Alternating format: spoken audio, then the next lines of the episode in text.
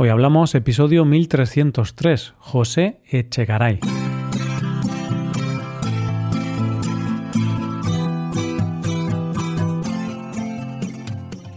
Bienvenido a Hoy Hablamos, el podcast para aprender español cada día. Puedes ver la transcripción, las explicaciones y los ejercicios interactivos de este episodio en nuestra web. Ese contenido te puede ayudar en tu rutina de estudio de español. Hazte suscriptor premium en hoyhablamos.com. Buenas, oyente, ¿qué tal? Hoy hablaremos de un premio Nobel que dijo, si la vejez no trajera consigo la placidez del vivir, ¿qué premio fuera suficiente a consolarnos de la juventud y de la vida gastada en luchas y desvelos? El mayor desconsuelo es contemplar cómo los años huyen sin que la tranquilidad llegue. Hoy hablamos de José Echegaray.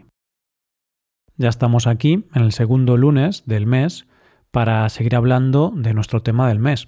Bueno, realmente es hoy cuando empezamos con el tema del mes, porque el episodio anterior fue para adentrarnos en el mundo del premio Nobel. Y ahora sí comenzamos con lo que veníamos a hablar este mes, los ganadores españoles de este prestigioso premio. Los ganadores españoles del premio Nobel, como ya adelantamos en el episodio anterior, son siete, y desde hoy hasta el final del mes de abril vamos a ir conociéndolos uno a uno. Habría muchas maneras de ordenar los episodios para ir hablando de ellos, pero me parece que lo más sencillo es ir presentando a los ganadores españoles del Premio Nobel de manera cronológica. De tal manera que hoy conoceremos al primer ganador español del Premio Nobel, José Echegaray. Puede que al escuchar el nombre de José Echegaray te suene el nombre y no sepas situarlo en ningún sitio. Pero no te preocupes, es bastante normal que pase esto, porque es un personaje bastante polifacético y además el paso del tiempo no ha tratado muy bien a su figura. Hoy por hoy es un desconocido para mucha gente. Así que nosotros en este episodio vamos a intentar conocerlo un poco más y antes de empezar te diré que José Chegaray ganó el Premio Nobel de Literatura en 1904. José Chegaray e Izaguirre nació en Madrid en abril de 1832, pero pasó su infancia en Murcia, a donde su familia se trasladó por motivos de trabajo de su padre. Allí cursó sus primeros estudios y ya desde pequeño demostró una gran afición por las matemáticas. Más tarde se trasladaría a Madrid para continuar sus estudios e ingresó en la Escuela de Caminos, y con 20 años salió de allí con el título de Ingeniero de Caminos, Canales y Puertos, siendo el número uno de su promoción. Sí, antes te he dicho que había ganado el Premio Nobel de Literatura, y ahora te estoy hablando de un hombre que era ingeniero y un gran aficionado a las matemáticas. Pero paciencia, oyente, que ya llegaremos a la parte de la literatura. Fue profesor en la Escuela de Caminos desde 1854 hasta 1868 donde impartió clases de matemáticas, estereotomía, hidráulica, geometría descriptiva, cálculo diferencial y física. Con 32 años fue elegido miembro de la Real Academia de las Ciencias Exactas, y el discurso que hizo en su ingreso, llamado Historia de las Matemáticas Puras en nuestra España, creó una gran polémica. Y es que Echegaray creía que España sufría una gran carencia en cuanto a los estudios de matemáticas y la ciencia se refería. Es más, en este discurso muy crítico decía que ese atraso español tenía que ver con el despotismo político y la intolerancia religiosa. Él tenía la idea de que la modernización de España solo se podía dar a través de los saberes más modernos, y de hecho gran parte de su labor se basó en divulgar los últimos avances en las matemáticas. De hecho, las matemáticas fueron su gran pasión, y él mismo llegó a decir, las matemáticas fueron y son una de las grandes preocupaciones de mi vida. Y si yo hubiera sido rico, o lo fuera hoy, si no tuviera que ganar el pan de cada día, probablemente me hubiera marchado a una casa de campo y me hubiera dedicado exclusivamente al cultivo de las matemáticas. Ni más dramas, ni más adulterios, ni más suicidios, ni más duelos, ni más pasiones desencadenadas. Pero el cultivo de las atlas matemáticas no me da lo bastante para vivir. Y lo cierto es que Chegaray, a pesar de ganar el premio Nobel en literatura y de que lo tengamos un poco olvidado en nuestro país, está considerado el matemático español más importante del siglo XIX, y se dice que las matemáticas del siglo XIX en nuestro país comienzan con su obra. Sabemos que fue un gran científico, pero pasemos a otra de sus facetas más conocidas. ¿La literatura? No, todavía no. Ahora vamos a conocer su labor en la política. Y es que la vida de Chegaray dio un vuelco importante en 1868, y más concretamente tras la revolución de ese mismo año. Te pongo en antecedentes brevemente para que sepas de qué estamos hablando, oyente. Esta revolución de 1868, también conocida como la Gloriosa, fue una revolución democrática que acabó con el reinado de Isabel II y su exilio y dio paso a lo que se conoció como el Sexenio Democrático, que duraría hasta 1874. Pues bien, Echegaray no había tenido nada que ver con esta sublevación, pero sí que había participado activamente junto con Ruiz Zorrilla en la creación del Partido Radical. Esta amistad hizo que Ruiz Zorrilla, que formaba parte del gobierno provisional, que se formó tras la Revolución, lo nombrase director general de Obras Públicas, cargo en el que estaría Chegaray hasta 1869. Pero este no sería el único cargo político de nuestro premio Nobel, ni mucho menos. Más tarde fue ministro de Fomento y ministro de Hacienda. Echegaray tuvo un papel relevante en esta etapa política y fue uno de los encargados de recibir en Cartagena al que sería el próximo monarca, Amadeo I de Saboya. Este reinado no duró demasiado, y después Echegaray apoyó el efímero régimen de la Primera República, que duró poco más de un año. Durante la Primera República fue ministro de Hacienda y a él se deben medidas como la Ley de Bases de Ferrocarriles o el monopolio de emisión de billetes del Banco de España.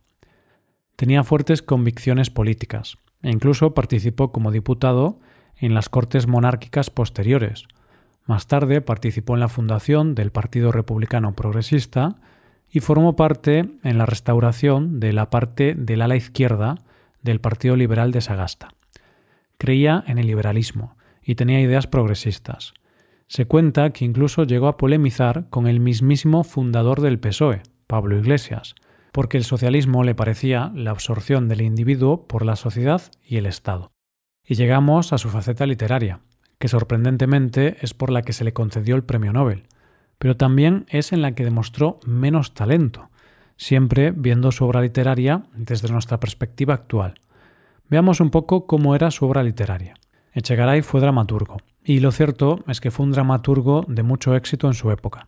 Debutó en la escena literaria con la obra El libro talonario, en 1874, y llegó a publicar 67 obras de teatro 34 de ellas en verso y con un enorme éxito en los teatros, sobre todo a partir de su primer gran éxito, En el puño de la espada, del año 1875. Su obra cumbre se llama Mariana, y la escribió expresamente para la gran actriz María Guerrero, con la que guardaba una gran amistad. Su obra fue la gran exponente de la etapa de la Restauración, y su literatura recuperaba los valores románticos, aunque es cierto que evolucionó y ya en su última etapa afrontaba más temas sociales.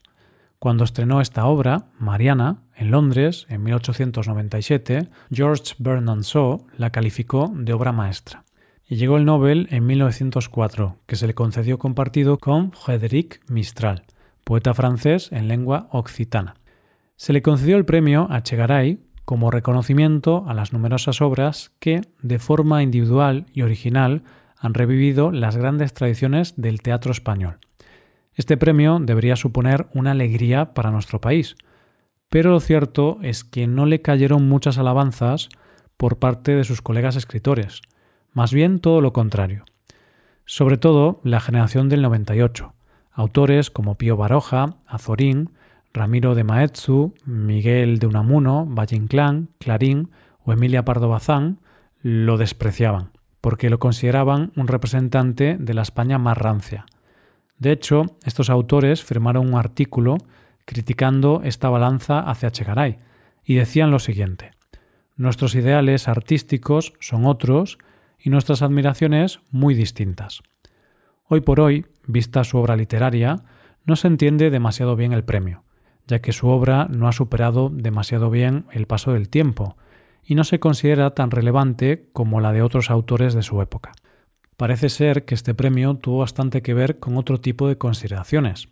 La Academia Sueca se había dado cuenta de que los últimos premios que había dado se habían centrado demasiado en el norte de Europa y necesitaban premiar al sur. Parece ser que la Academia Sueca tenía en mente al dramaturgo catalán Ángel Guimera, que obviamente, viendo su creación como autor dramatúrgico, tenía más calidad que Chegaray, pero dicen que hubo presiones para que finalmente se le concediera a Chegaray, que tenía mucho éxito entre el público. El desprecio a nivel literario de sus colegas de profesión puede que fuera un poco exagerado, e incluso se fuera un poco de las manos, sobre todo a Valle Inclán, ya que Valle Inclán, un hombre que tenía bastante carácter, no se limitó a firmar el artículo que publicaron en la prensa donde se negaban a festejar el premio a Chagaray. Él fue más allá y es que Valle Inclán lo llamó viejo idiota, e incluso se cuenta la historia de que Valle Inclán llegó al límite de rechazar una donación de sangre de Chegaray en un momento en el que Valle Inclán estaba muy enfermo y necesitaba sangre. Valle Inclán dijo, no quiero la sangre de ese, la tiene llena de gerundios. Bueno, de cualquier forma, Echegaray fue presidente del Ateneo de Madrid, presidente de la Asociación de Escritores y Artistas Españoles, y miembro de la Real Academia Española. Echegaray murió en Madrid en 1916. Esta es la historia del primer premio Nobel español. Un gran hombre y puede que no tan buen literato, no lo sé, pero fue un escritor y un divulgador incansable. Como muestra, te diré que con 83 años dijo, no puedo morirme, porque si he de escribir mi enciclopedia elemental de física matemática, necesito por lo menos 25 años. ¿Y sabes qué?